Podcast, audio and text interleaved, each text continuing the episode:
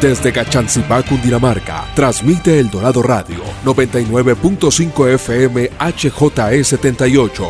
El Dorado Radio, la emisora de Cundinamarca, región que progresa.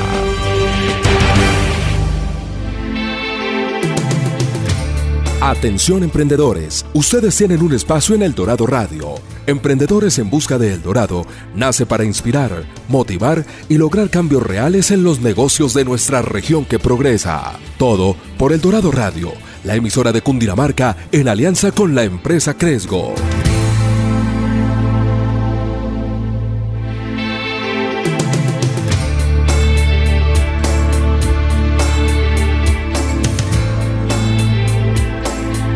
Bueno, bienvenidos a esta nueva misión del programa Emprendedores en Busca del Dorado. Hoy un nuevo sábado del mes de julio del año 2021. Hoy tenemos un programa supremamente especial. Eh, hoy vamos a contar una historia extraordinaria de un emprendedor extraordinario, como usualmente eh, son todos los invitados a, a este programa. Entonces, eh, Daniel, ¿de qué se trata el programa de hoy y quién es nuestro invitado? Bueno, hoy les vamos a, contar un poquito del mundo de vivir mejores experiencias al alquilar inmuebles en Colombia, especialmente amoblados, a vivir entre amigos, que es algo que, esta compañía nos, nos, nos, ha traído. Esta compañía se llama Vico y nuestro invitado hizo una carrera entre Alemania y Colombia en administración, vivió en Medellín al estudiar y quedó tan contento que actualmente vive ahí. Actualmente hace parte de Ignite Startup Chile. Estuvo en el batch 10 de 500 Startup México y es advisor en el Centro de Desarrollo Empresarial de la Universidad Pontificia Bolivariana en Medellín. Le damos la bienvenida a Manuel Franz, CEO y co-founder de Vico. Hola Manuel, ¿cómo vas? Daniel, ¿qué tal? ¿Cómo va todo? Mil gracias por la invitación. No, muy contentos que nos acompañes hoy sábado. Y antes de, comenzar un poquito a hablar de Vico, cuéntanos un poquito quién es Manuel Franz. ¿Quién es Manuel Franz? Eh, mira, te cuento, soy un chico bastante normal. Eh, soy de Alemania, nací, crecí en Alemania, eh, pero siendo hijo de padres argentinos. Entonces siempre tuve como una componente intercultural, mi, mi raíz hacia Latinoamérica. Y, como bien, dicho, bien has dicho, yo entonces estudié una carrera que se llama Carrera Alemana Latinoamericana de Administración. Es un programa de doble titulación entre, entre Alemania y Colombia. Estudié la mitad de la carrera en Alemania. La terminé en la UPB en Medellín y, y me quedé acá. Me encanta, me encanta, la, me encanta Colombia, me encanta la calidad humana, la cultura aquí. Y, y nada, si, si es quién es Manuel, soy alemán, vivo en Colombia, me encanta la cultura colombiana y me encanta todo el tema del emprendimiento, que ahorita vamos a hablar un poquito de eso, ¿no? Sí, Manuel, y bueno, mirando su, su página web dice que se pueden encontrar y alquilar habitaciones y apartamentos amoblados en Colombia para estadías de medio o largo plazo. Y ustedes hablan también de que hay una integración en la ciudad en que se vive. Entonces, contémosle un poquito a la audiencia qué hace Vico y cómo integran a las personas a la ciudad. De una. Mm, mira, creo que, cabe mencionar que, obviamente ahí hay un, antes y un después de la pandemia con, respecto a la integración, que pues la integración antes de la pandemia era, era mucho eventos, integraciones para que pues nuestros clientes son personas que llegan hacia una ciudad que no conocen aún. Muchos llegan solos, entonces es importante que se integren entre ellos, que encuentren como ese, ese reemplazo para la familia, el nuevo hogar. Entonces nosotros en Vico lo que hacíamos es, em, nos encargábamos de eso, no solamente les queríamos atraer la vivienda y listo, sino queríamos que encuentren ese reemplazo para la familia. Y es por eso que nosotros eh, organizábamos diferentes eventos de integración em, para que se conozcan entre ellos, teníamos diferentes sistemas para que, que se puedan conectar también de, central, eh, de, manera descentral y, y teníamos beneficios por toda la ciudad. Hoy en día, post pandemia, eh, lo de la, eh, se cambian un poquito las, las, prioridades, las necesidades también de nuestros usuarios.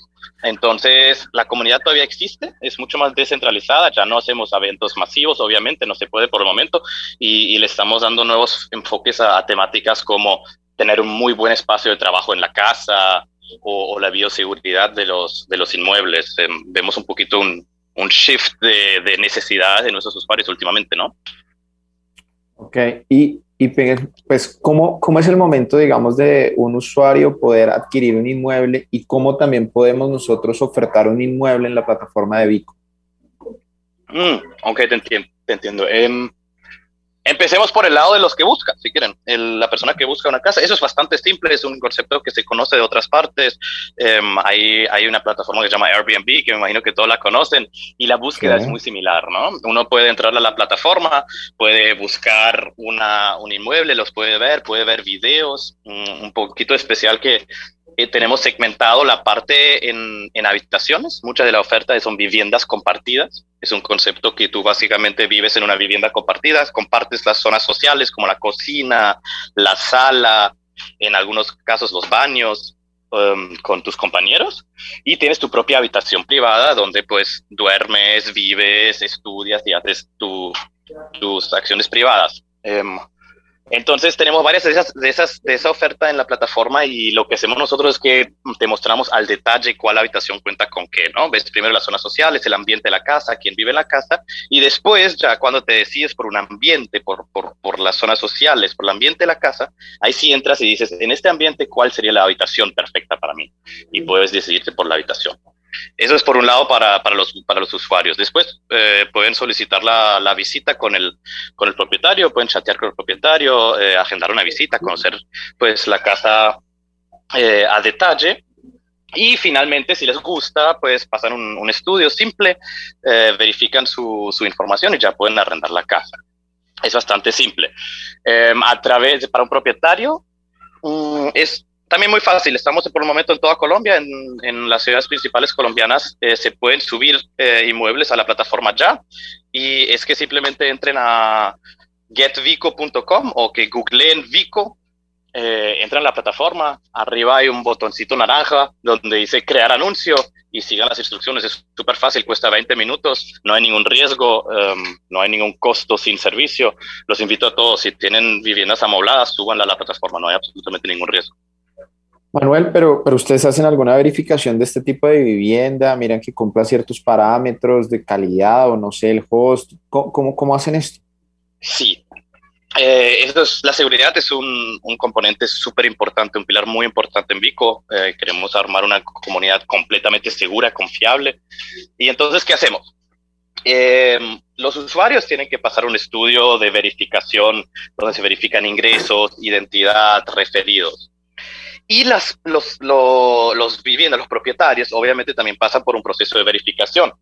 No solamente tienen que verificar su identidad, sino que además nosotros hacemos una llamada de verificación. Antes de la pandemia nosotros pasábamos personalmente por la casa con nuestro equipo eh, hasta que ofrecíamos sesiones de fotos y verificábamos que lo que dice en la plataforma realmente es verdad. Por el momento vemos que pues, la pandemia cambió todo, entonces estamos haciendo videollamadas de verificación. Es decir, cada propietario que entra a Vico antes de ser publicada la, la vivienda, no solamente verificamos todos los documentos, sino que también hacemos una llamada de verificación donde el propietario tiene que mostrarnos, ah, registraste la lavadora, muéstrame por favor que esté ahí. Um, y eso es lo que hacemos por el momento para garantizar que realmente absolutamente todo lo que se comunica en la plataforma es verdad y se cumple con eso. Incluso cada persona que llega a su nueva vivienda tiene dos días de, digamos, dos días de gracia. Llegas y tienes dos días para decir, bueno, pago mi, arriendo, mi alquiler en los primeros dos días, o le comunico a Vico, a nosotros, eh, mira, decía cama doble en la plataforma, pero la cama es sencilla. Y en ese caso, obviamente, nosotros nos encargamos de solucionar todos los problemas que podrías tener. Manuel, y, quería saber también, usted ahorita nos comentaba sobre Airbnb, eh, ¿cuál es la gran diferencia que ustedes tendrían con respecto a ellos? ¿Cuál es el valor agregado que ustedes ofrecen a, a sus clientes? Lo que hacemos nosotros muy diferente que Airbnb es que no trabajamos con turismo. La estadía mínima en Vico es de un mes. En Airbnb es, es, un concepto muy bonito. Yo soy muy fan de Airbnb, es, es espectacular, pero Airbnb no está hecho para largas estadías. Eh, si tú, es un pago único, ¿no? No puedes pagar en varias rentas. En Vico pagas mes a mes. Pagas de mes a mes. Los propietarios tienen un concepto que está un, un, un centro de control desde donde pueden administrar toda su casa pensado en el arriendo a largo plazo. Entonces, eh, ¿qué les ofrecemos? Una vez ese posicionamiento en el largo plazo y por otro lado también mucha más tranquilidad en el, en el cliente, no solo desde la tecnología, el posicionamiento, los pagos mensuales, la seguridad que llega y todo enfocado en largo plazo, sino que también la facilidad que te brinda a ti. Los márgenes pueden bajar un poquito con respecto al, al, al turismo para los propietarios, pero la verdad es que no hay no hay casi trabajo operativo ya. En Airbnb, ¿cómo sería el escenario de trabajar en Airbnb para un propietario? Es, bueno, hoy tengo un booking para un fin de semana. Ah, bueno, tengo uno otra vez en julio para una semana. Y entonces de ahí van buscando y tienen mucho tiempo vacante que nos llenan la casa o es, es mucho trabajo operativo, llenarla, hacer check-in, check-out, eh, la limpieza, los reclamos, hay mucho trabajo. En cambio, ¿qué ofrecemos nosotros en Vico? Nosotros en Vico ofrecemos que tú subes tu inmueble a Vico amoblado y nosotros te traemos clientes, pero que se quedan en promedio, nuestro promedio de estadía son seis meses. Entonces, todo ese check-in, check-out lo haces dos veces por año. La limpieza, los reclamos, lo haces dos veces por año. Nosotros nos encargamos de todo y básicamente ya no tienes trabajo. Eso es como el gran diferencial, es a largo plazo y es mucho más personal. Airbnb ya es tan grande que no te va a poder brindar un contacto personal. Nosotros en Vico nos enfocamos mucho en eso, uno de nuestros valores es la humanidad.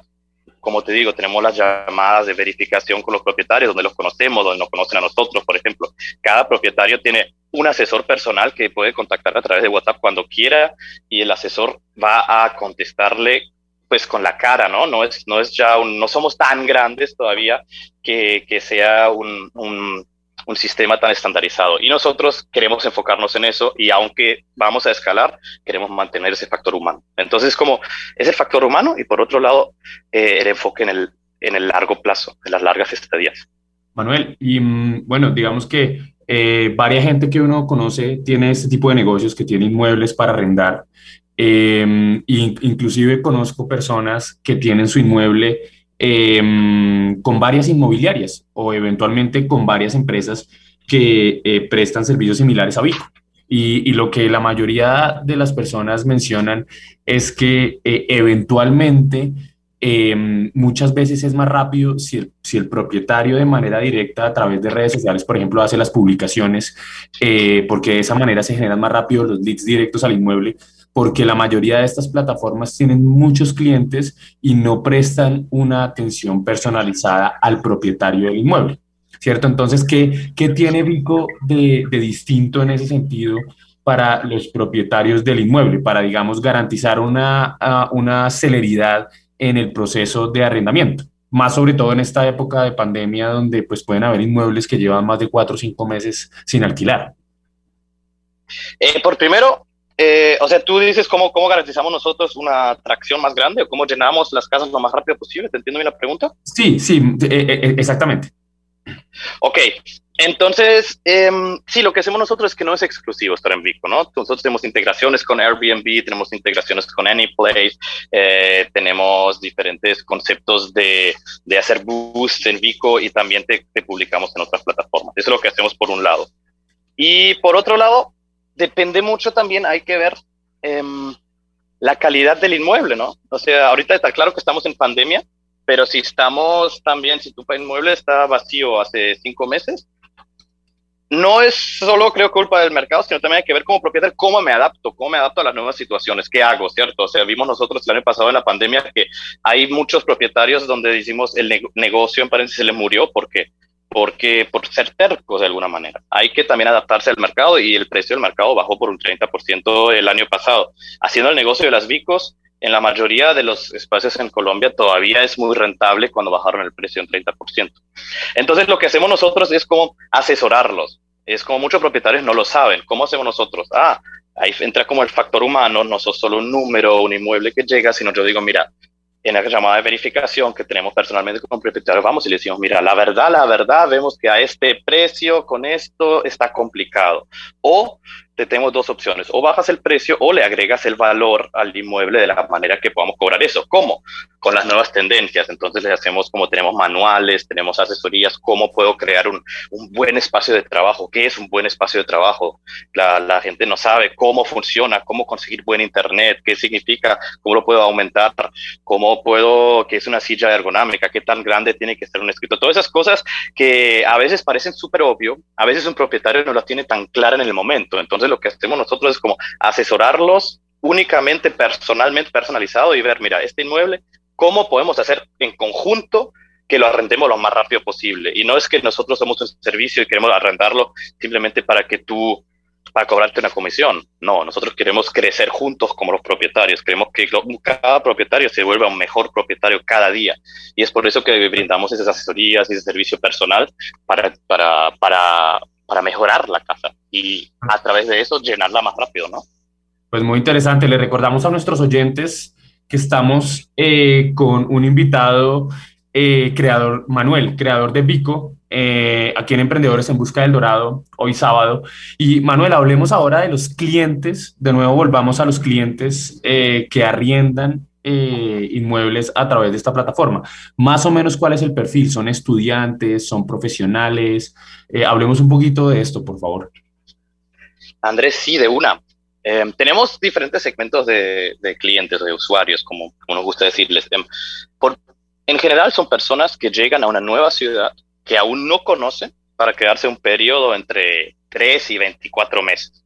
Y ahí ya entra mucho todos los eh, grupos que has mencionado, ¿no? Estudiantes extranjeros, estudiantes de otras ciudades, foráneos, nacionales, digital nomads, freelancers, jóvenes profesionales. Ese es nuestro tipo de cliente. Ahora, ¿qué pasa? Vemos una tendencia súper interesante con la pandemia. Vimos que antes de la pandemia nosotros tuvimos la mayoría, un 80% de nuestros clientes eran estudiantes y estudiantes extranjeros, muchos de ellos. ¿Por qué? Simplemente debido al hecho que Tilman, mi socio y yo éramos estudiantes extranjeros y empezábamos de esa manera. Entonces era como los early adapters eran ellos, fueron donde más, más conocimiento teníamos. Y ahora con la pandemia se nos fue eso, ya no había estudiantes extranjeros por dos años y vemos que se haciendo un shift en Vico y el mercado nos está llevando mucho a jóvenes profesionales nacionales. Es decir, hoy en día nuestros clientes son personas, la mayoría de nuestros clientes son personas entre 25 y, y 35 años y 40 por ahí, que, están trabajando de pronto en la ciudad que donde no vive su familia o se quieren independizar de su familia y, lo están haciendo la primera vez a través de Vico, a través de vivir en una vivienda eh, amoblada, que dicen todavía no quiero o no puedo hacer la inversión para tener mi mis propios muebles, todavía no quiero comprometerme, quiero comprarlos, atarme a esta ciudad, ¿no? Hay diferentes maneras, eh, eh razones. Entonces, esas personas que están un tiempo entre 13 y 24 meses en una ciudad, es la, es la persona para la cual tiene mucho, mucho, mucho sentido eh, vivir en un Vico. Y para los propietarios, cada persona que tenga un inmueble en Colombia, que tenga la disposición de amoblarlo, es un potencial usuario de Vico. Manuel, y ya, ya nos, has, nos, has, nos has dado varias, varios, nos has contado varios aspectos en los cuales el modelo de negocio ha ido cambiando cambió el cliente, cambió la forma como ustedes estaban, estaban dirigiendo esa estrategia, pero como ha cambiado, me imagino que la competencia de cierta forma también se, ha ido modificando o no. ¿Quién es, quién es, como, si nos puedes contar un poquito, quién es la principal competencia de, de Vico y cómo se han ido adaptando, qué, qué otras adaptaciones han tenido que hacer por estos cambios coyunturales de pandemia? Sí, es una muy, muy buena pregunta, es muy interesante. Ahí entramos nosotros a un, a un nicho muy interesante y es que hay dos tipos de competencia, ¿no? Hay plataformas como es Facebook, como lo, o las redes sociales, como lo es Comparto Apto, que hace algo similar. Son plataformas que, ¿qué hacen? Ellos simplemente son listings de, de viviendas y listings de perfiles que está buscando vivienda amoblada. Y lo que hacen ellos es simplemente intercambiar el contacto y monetizar ese contacto. O sea, tú hazte cuenta, yo entro a la plataforma y, quiero ver el contacto de 300 propietarios. Entonces ellos te dicen, bueno, paga, no sé, 10 mil pesos y te doy los contactos. O en Facebook incluso es gratis. Simplemente en Facebook hay grupos que me imagino los conocen, no sé, viviendas amobladas, Bogotá. Entonces la gente entra al grupo y dice, yo estoy buscando esto, esto, o yo estoy buscando esto, o yo ofrezco esto. Ese es un tipo de competencia que tenemos.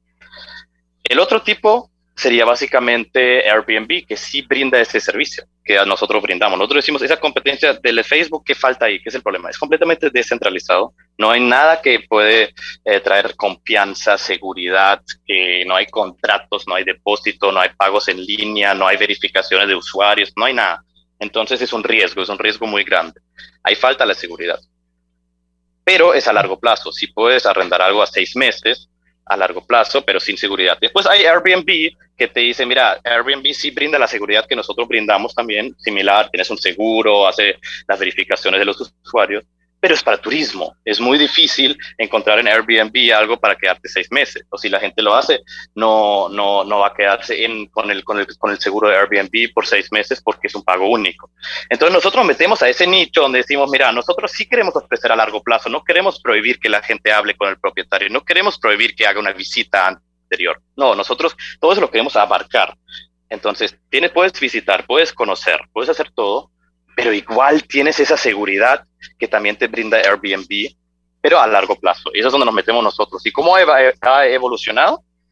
La verdad que no mucho, o sea, evolucionó mucho en el entorno, en cómo lo hacemos, qué hacemos, pero el modelo de negocio tal cual, que es brindar seguridad por cobrar una, eh, brindar seguridad y pues el marketplace tal cual, por cobrar una comisión nunca ha cambiado, interesantemente. O sea, cambiamos mucho en la pandemia, el, el, el negocio, el mercado, el target, pero el modelo tal cual siempre ha quedado igual.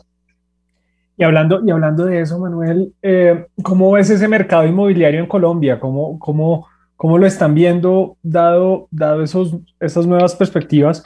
Y probablemente sí en los hábitos, eh, entiendo y yo podría decir que, que, que hay muchas personas que están queriendo arrendar sus inmuebles y a la vez posiblemente buscar otros inmuebles para arrendar. O sea que, que ¿cómo ves ese mercado inmobiliario de arrendamiento?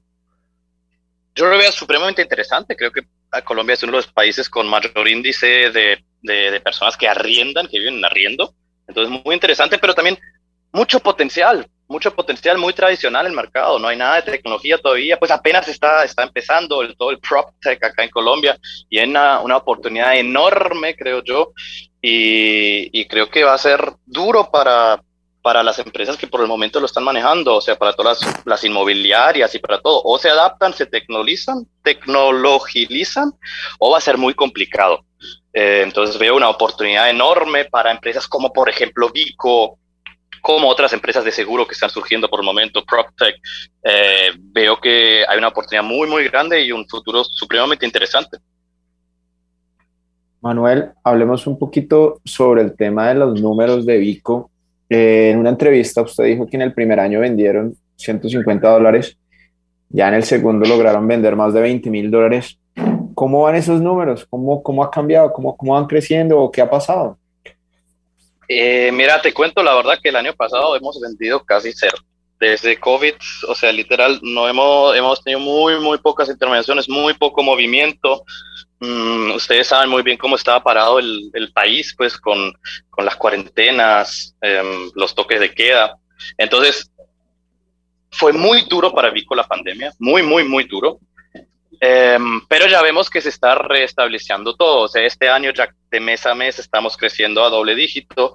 Eh, vemos que, que todo va a ser mejor. Vemos que las tendencias globales a través de la pandemia solo pueden atraernos eh, cosas bonitas. Vemos el remote work, o sea, todo el mundo puede trabajar remotamente. Nosotros afortunadamente tenemos el mismo horario que, que West Coast de Estados Unidos. Entonces está llegando mucha gente que, que llega para trabajar acá por la calidad de vida que tenemos en Colombia.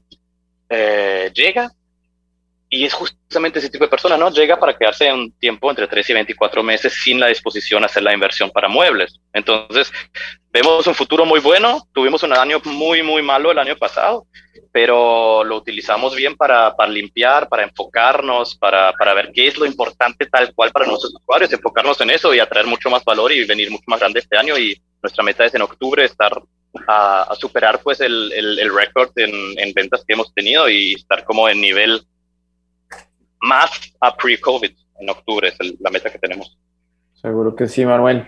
También por ahí vimos un video, o bueno, los vimos en Shark Tank, eh, seguramente tuvieron muchos aprendizajes.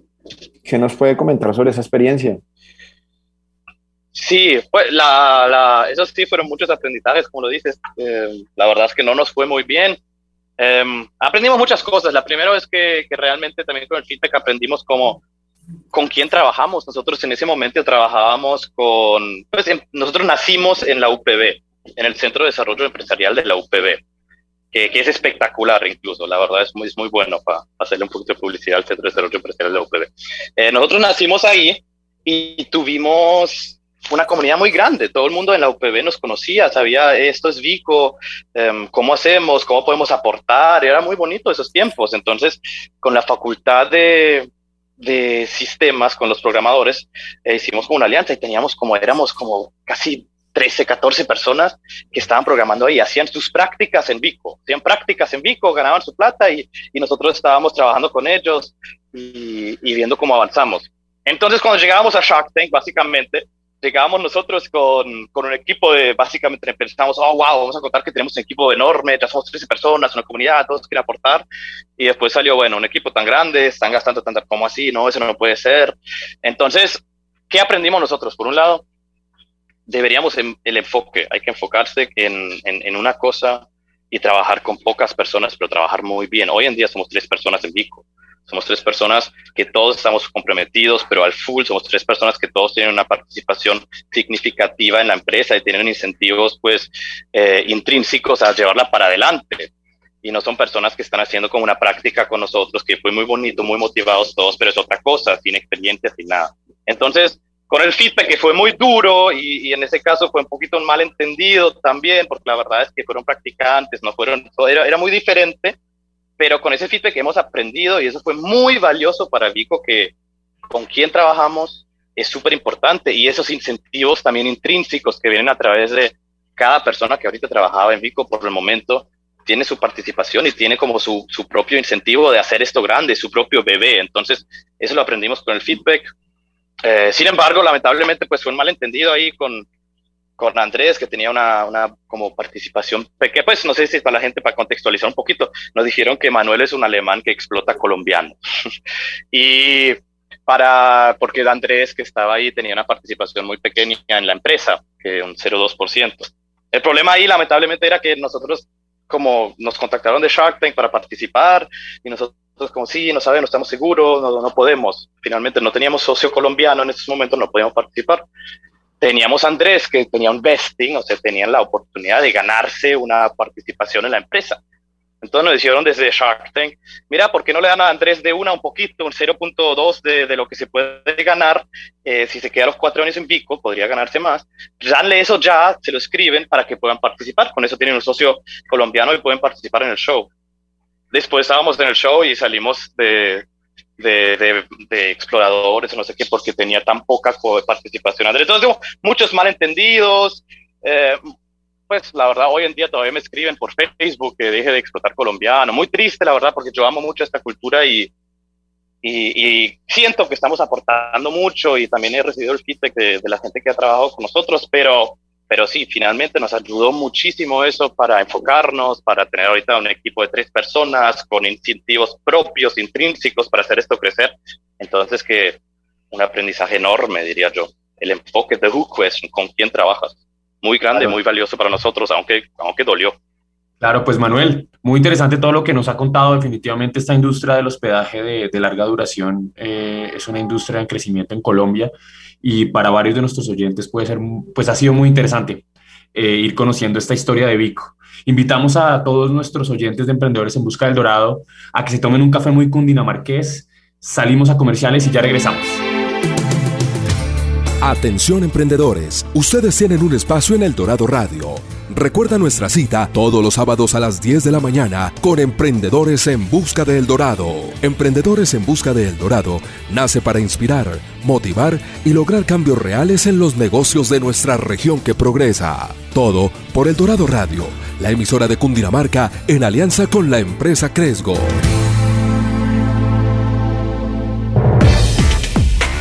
¿Es posible comprar vehículo nuevo y ahorrar? En Cundinamarca se puede. Matricule su carro nuevo en Cundinamarca y obtendrá el 50% de descuento en el impuesto al año siguiente a la matrícula y el 20% en el segundo año. Ahorre tiempo y dinero. Matricule en Cundinamarca. Conozca más en www.cundinamarca.gov.co.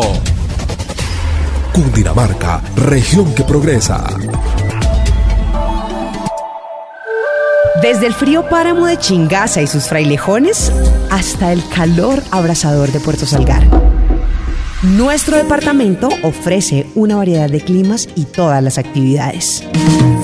Al viajar con responsabilidad por Cundinamarca, yo voy. Invitan Ministerio de Comercio, Industria y Turismo y Fontur. Atención emprendedores, ustedes tienen un espacio en El Dorado Radio. Emprendedores en Busca de El Dorado nace para inspirar, motivar y lograr cambios reales en los negocios de nuestra región que progresa. Todo por El Dorado Radio, la emisora de Cundinamarca en alianza con la empresa Cresgo.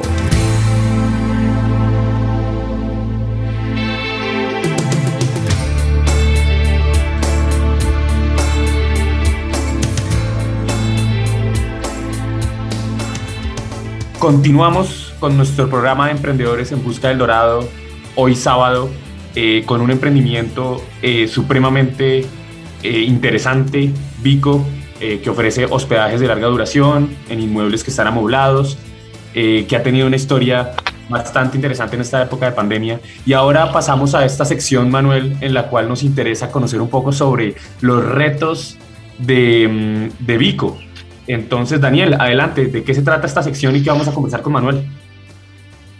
Bueno, la idea de esta sección es que podamos explorar todos estos retos grandes, Manuel, que, que ustedes han tenido que vivir y que específicamente por, por probablemente llegar a un país nuevo, tú venir de una cultura diferente, sería muy interesante que nos contaras eh, todo lo que has venido viviendo y qué aprendizajes has tenido. Felipe, sigamos, por favor. Pues así es, Daniel. Y pues Manuel, Alemania y Colombia definitivamente son culturas que eh, hacen parte de, su raíz, ¿cierto? Eh, como usted lo ha mencionado em, en durante toda la entrevista. Y pues definitivamente para, para una persona como usted, que trae obviamente eh, costumbres de otros países, de pronto llegar a Colombia y enfrentarse con la manera en que se hacen los negocios en este país, la cultura del emprendimiento, esto seguramente ha traído retos para usted y para Vico. Cuéntenos, por favor, cómo ha sido ese reto de emprender eh, en Colombia eh, para un extranjero. Sí, Sí, también muy, muy bonito, la verdad. Si lo pensamos como en nuestra perspectiva, duro, pero muy bonito. Yo, yo soy muy fan de, de decir que cada empresa tiene su cultura, ¿no? Cada startup tiene su cultura. Y yo creo que para crear una startup, la cultura perfecta es una mezcla entre la cultura colombiana y la cultura alemana. Em, en Alemania la gente tiene, la cultura tiene unos, unos valores, unos atributos muy, muy efectivos para, para una startup, son muy eficientes, muy, muy comprometidos, disciplinados. Entonces, todo eso son como valores y, y, atributos que para crear una startup son indispensables. Si tú no tienes compromiso, si tú no sos eficiente y si tú no tienes la disciplina de levantarte todos los días temprano para hacerlo, va a ser muy complicado. Pero al mismo tiempo los alemanes también somos muy perfeccionistas y planeamos todo hasta el último detalle y no somos tan recursivos y tan ágil como somos acá en Colombia. Entonces, acá que tenemos los colombianos que es espectacular para emprender la recursividad colombiana, la flexibilidad, eh, lo, ágil. Yo acá aprendí, o sea, nosotros llegamos de Alemania y nunca hubiéramos sacado algún nuevo feature o alguna nueva función en la plataforma así sin que funcione perfecto. Eso lo aprendimos en Colombia, que ven los colombianos y nos dicen, sean recursivos, sean ágiles, sacan algo que no está tan bien. No, no, quién sabe si funciona o no funciona, pero tus clientes ya te lo dirán. Tienes que tener una buena conexión con los clientes, ese, la calidad humana, el factor humano colombiano, esa buena conexión con los clientes para que te digan vez que te den retroalimentación. Entonces, eso lo aprendimos acá. Llegábamos con, con, algunos atributos que son muy buenos, como le digo, la disciplina y, y la eficiencia y, y, la perseverancia, pero después vemos lo colombiano y sin esa agilidad, sin esa recursividad, la flexibilidad, la felicidad en el trabajo y, y ese, ese factor humano que hoy en día también es uno de los valores claves de Vico, creo que nunca hubiera funcionado. Entonces, muy bonito, mucho aprendizaje y, creo que no solo para emprender, pues la vida es un emprendimiento, entonces para, para absolutamente todo, esa mezcla entre esos valores es una combinación espectacular y muy poderosa. Claro, Manuel, definitivamente todo lo que usted menciona, la agilidad, la recursividad del colombiano eh, y en general del latinoamericano, eso es para resaltar, pero, pero siendo un poquito crudos, eh, sabemos que de todas maneras hay elementos que hacen parte de la cultura eh, de cómo se hacen negocios en Colombia que definitivamente representan un reto, ¿no? Digamos que eh, en ciertas industrias, eventualmente eh, algunos actores de los negocios no cumplen su palabra, en otras industrias, por ejemplo, o en general en Colombia, la gente no cumple los tiempos, entonces usted queda llegar a una cita a las 9 de la mañana y le llegan a las 10, en Colombia hay mucha informalidad y definitivamente estos son retos que son intrínsecos a nuestra cultura y seguramente trascienden en Colombia y, involucran a toda Latinoamérica. Para ustedes, ¿cómo ha sido este reto o qué recomendaciones podemos darle mejor a nuestros oyentes para que esta manera en la que hacemos los negocios, en las que a veces de pronto no cumplimos la palabra, o en la que a veces llegamos tarde, o en la que a veces nos gusta hacer las cosas informales, eh, eh, ¿cómo podemos cambiar eso? Sí, Sí, es algo muy cultural, muy, muy profundo, creo yo personalmente, que cultura, cambiar culturas es muy difícil. Pero sí tiene razón, fueron retos, son retos y yo creo que es una cosa de, ser consciente, de ser consciente del impacto que tengo yo en otros. Es decir, si yo hoy te digo que te entrego algo el martes y no voy a ser capaz de entregártelo, y ya lo sé hoy, entonces lo más antes posible. Yo te he visto, mira, no te lo voy a entregar el martes para que tú puedas planear, ah, el martes no va a estar esto, no está bien hecho, pero bueno, entonces, ¿qué más depende de esto, no? ¿Qué más procesos dependen de esa entrega? Entonces me puedo preparar. En cambio, si alguien dice, ah, no lo voy a entregar el martes, pero ya lo sé, pero no se lo digo, y el martes, entonces yo como jefe estoy esperando que alguien me entregue una cosa, un, un documento, porque ese documento lo necesito para seguir el proceso, y él no me entrega nada, pero yo cuento con eso en ese momento, me quedo muy embalado. Entonces yo siento mucho de ser la conciencia, lo que falta es la conciencia, la conciencia de qué impacto tiene en el resto del mundo mi acción. Y si una persona siempre tiene eso poquito en, mente y piense, mira, yo si no aviso ahorita va a pasar esto, esto, esto, o si hago esto, tiene esta consecuencia. Em, esa conciencia es un poquito lo que falta, siento yo, para, para después, de, eso es la raíz de todo, de ahí falta la falta de compromiso, lo de no, la puntualidad, todo eso sale de esa raíz que es un poquito la conciencia, qué, impacto tengo lo que yo hago. Yo invito a todo el mundo, antes de que hagamos algo, pensemos qué impacto tiene en la persona con la cual estoy hablando, qué impacto tiene en el negocio en el cual estoy hablando, en la industria en la que estoy trabajando. Em, creo que eso es supremamente importante y si cada persona haría eso, creo que todo el mundo estaría un poquito mejor. Manuel, sí, totalmente de acuerdo. La conciencia es algo que, que debemos tener siempre en todo acto y pues en la vida y empresarialmente. Hablemos un poquito sobre, sobre el tema de la pandemia. Por allá nos ha contado algunas cosas de cambios que tuvieron que hacer en la plataforma, de pronto nuevos enfoques. También sabemos que pues, para esta industria fue un año muy difícil. Eh, pero cuéntenos un poco qué, qué, otras cosas ha hecho para adaptarse a esta nueva realidad en temas, no sé, de recursos humanos, desarrollo tecnológico. ¿Qué, qué, qué ha pasado ahí? Mm, sí, vemos tendencias diferentes, ¿no? Es que lo que he mencionado, ya ven entre las líneas, acá dos o tres veces ya es que el espacio de trabajo, el espacio de trabajo en una casa se vuelve supremamente importante con, con la tendencia del, del trabajo remoto. Entonces, antes era como de los filtros, antes que quería saber la gente, ah, pero qué tal la gente con la que vivo, cómo va a ser el ambiente en la casa, no sé qué, eh, ¿Cómo será? Quiero saber cuál nacionalidad tiene. Esas son las preguntas que antes los clientes tenían. Hoy en día los clientes preguntan qué tal rápido es el internet, qué tal buena es esta silla y qué tal grande es el escritorio. Y la verdad, tiene, tengo aire o hace mucho calor, ¿cómo, ¿cómo hacer para trabajar? Ah, y no tendrías de pronto una opción privada, porque yo no quiero compartir por el momento porque tengo miedo por la pandemia. Entonces vemos que eso cambió completamente. Entonces, ¿cómo hacemos nosotros en Vico para adaptarnos a esos cambios? Entonces, ¿qué hicimos nosotros? Nos adaptamos hacia los propietarios. Vimos que los que más han sufrido, como usted lo menciona muy bien, son los propietarios, ¿no? Hay mucha gente con inmuebles vacantes, sin poder llenarlos, con, con pérdidas finalmente, ¿no? Entonces vimos, eso es la gente que realmente está sufriendo en la pandemia, porque los usuarios finalmente se vuelven para, para su hogar y, y de alguna manera sobreviven. Los propietarios sí están perdiendo plata todos los días, perdiendo oportunidades todos los días. Entonces, nosotros tomamos la decisión de enfocarnos full en los propietarios. Hoy en día nosotros en Vico somos una empresa que, que consideramos un full enfoque en los propietarios, amamos nuestros usuarios y hacemos todo por ellos, pero Vico, el negocio de Vico, es una plataforma para los propietarios. Entonces, hoy los propietarios tienen un dashboard desde donde pueden manejar todo. Eso es lo que decimos en la, en la, en la pandemia. Antes no era así. Hoy en día, el propietario desde su pandemia puede armar absolutamente absolutamente todo.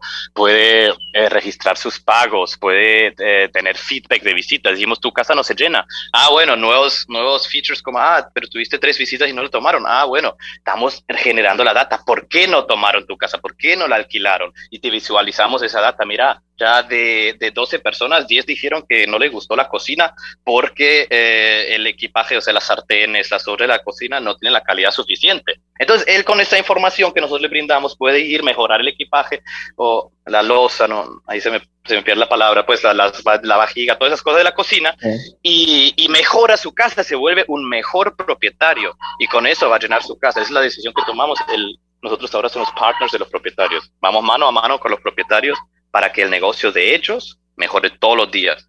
Y eso es como lo que vimos en la pandemia y como los cambios que hicimos. Y desde que hacemos eso, vemos que todas nuestras métricas están subiendo. Eh, no tan rápido como quisiéramos, pero pasito a pasito hay que tener la paciencia. Y, y, eso fue el gran aprendizaje de la pandemia, que el que más valor tiene para Vico es el propietario a largo plazo, porque él se puede quedar con nosotros por siempre, por 20, por 30, por 40 años. Entonces, el enfoque en ellos y realmente cómo hacer que ellos se vuelvan un poquito mejor cada día. Eso es como el, el aprendizaje de la pandemia.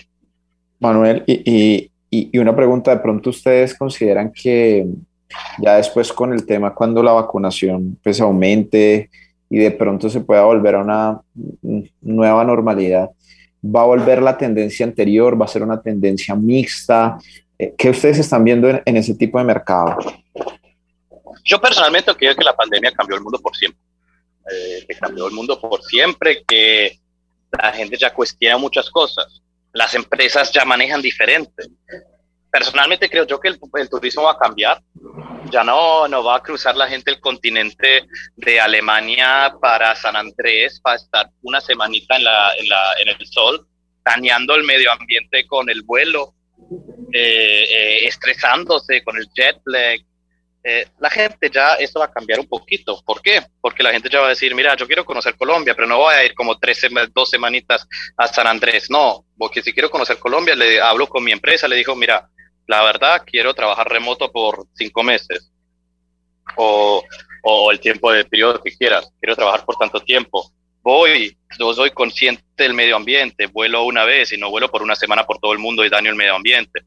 Entonces, personalmente creo yo que tenemos, somos mucho más conscientes del medio ambiente, tenemos esa tendencia del remote work y, creo que el turismo va a cambiar un poquito hacia, hacia el mercado de largo plazo. Eh, yo veo eso, obviamente va a volver el turismo normal y es rico y, y, chévere, pero así de realmente cruzar un continente por una semana, creo que la gente ya lo va a cuestionar mucho más. Manuel, tú ahorita comentabas algo, algo que es muy cierto y es, toca ir creciendo paso a paso, toca ir haciendo, eh, tomando acción paso a paso para crecer. Cuéntanos un poquito, por favor, qué sigue para Vico, qué sigue en su proceso de crecimiento para Vico. De una. Daniel, nosotros en Vico eh, estamos terminando por el momento un sprint que era netamente enfocado en la plataforma, en tecnología, programar. Lo, lo que les acabo de mencionar, el, el, nuevo centro de control para los propietarios, para que ellos realmente tomen el control sobre su negocio y, y los queremos eh, empoderar. Entonces, eso está terminando ahorita. Ya nosotros estamos saliendo de ese sprint tecnológico de pura producción, de estar encerrados programando. Y ahora estamos saliendo y lo que queremos hacer es adquirir muchísima nueva oferta en todo el país. Eh, por eso acá invito a todo el mundo, entren a Vico, eh, el botón arriba, crear anuncio, no cuesta nada, no tienen absolutamente ningún riesgo en hacerlo. Yo los voy a llamar en, en, máximo tres días para agendar una llamada de verificación. Me encantaría conocerlos a todos. Em, en eso andamos por el momento. Queremos aumentar mucho la oferta que tenemos. Queremos aumentar la, la oferta.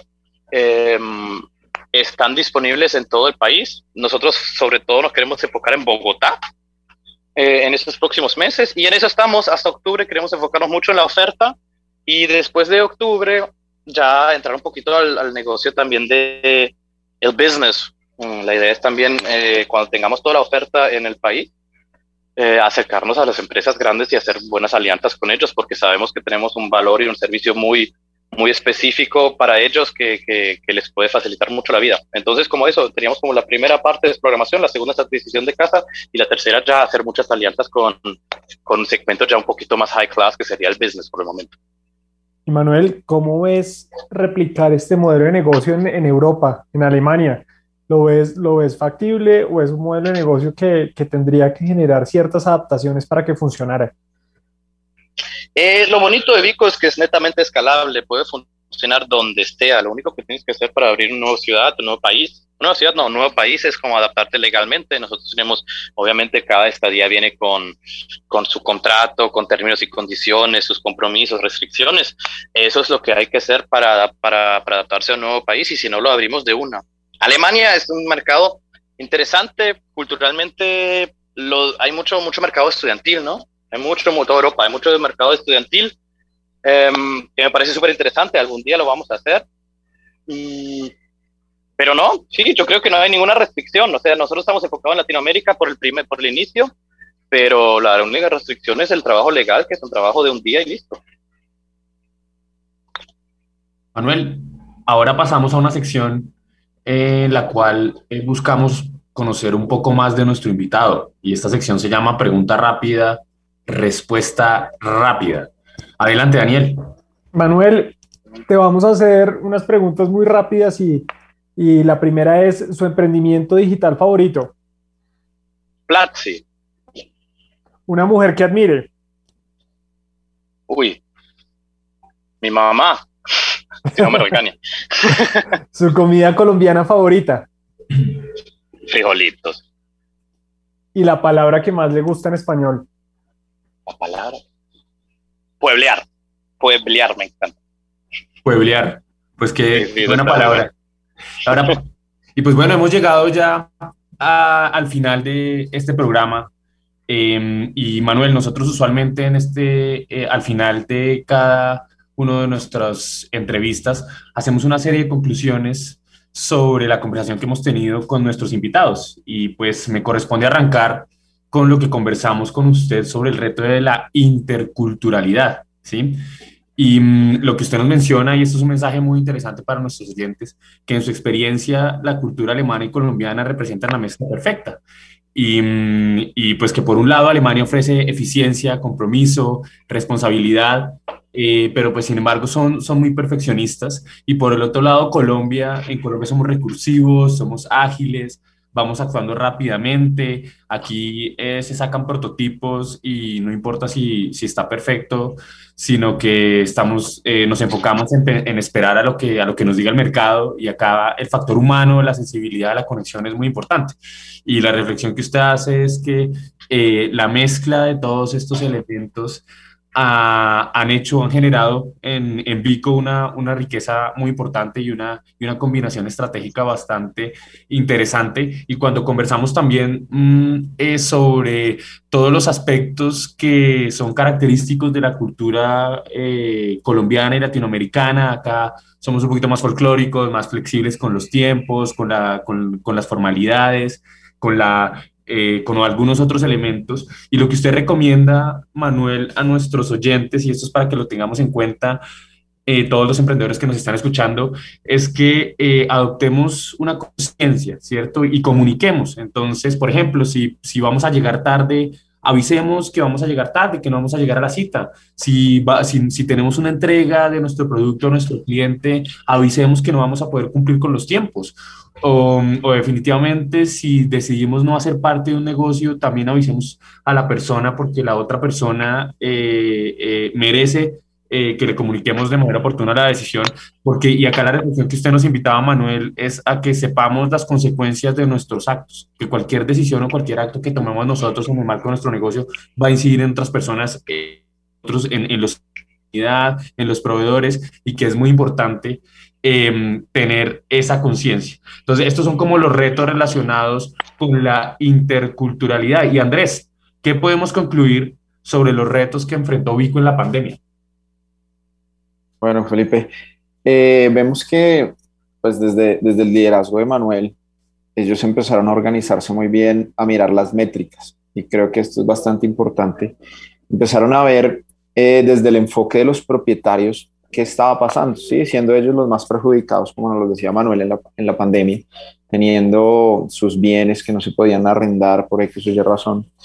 Entonces empezaron a medir qué pasaba, cuáles eran los comentarios de los clientes, de los usuarios, y basarse en métricas, basarse en, en toda aquella respuesta que pudiera ser medible y empezar a ver cómo le transmitían esa información al, al, pues a su, a su cliente también.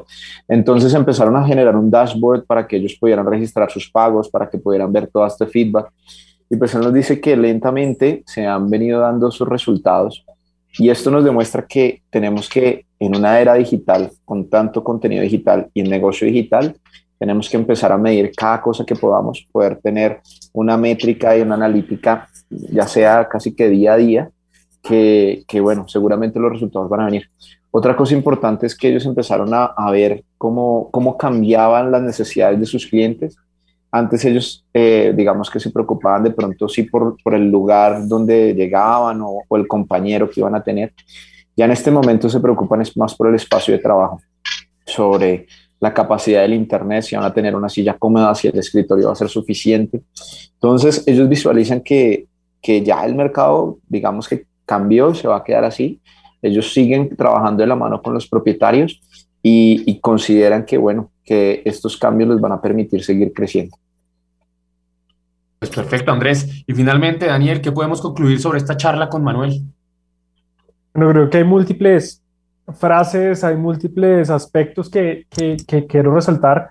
La primera y es, es la humanidad. Creo que esa palabra la, nos la mencionó Manuel y, y, creo que es clave en el modelo de negocio y así digamos que la están plasmando con vinándola con la personalización, con el contacto directo con el cliente, con el entendimiento realmente de esos dolores y como lo mencionaba Andrés, de aquellos propietarios que han sufrido en esta, en esta crisis que hemos venido viviendo y que ellos han logrado de cierta forma darles herramientas para que puedan mejorar y que todos los días sigan mejorando. Entonces me parece súper, súper importante.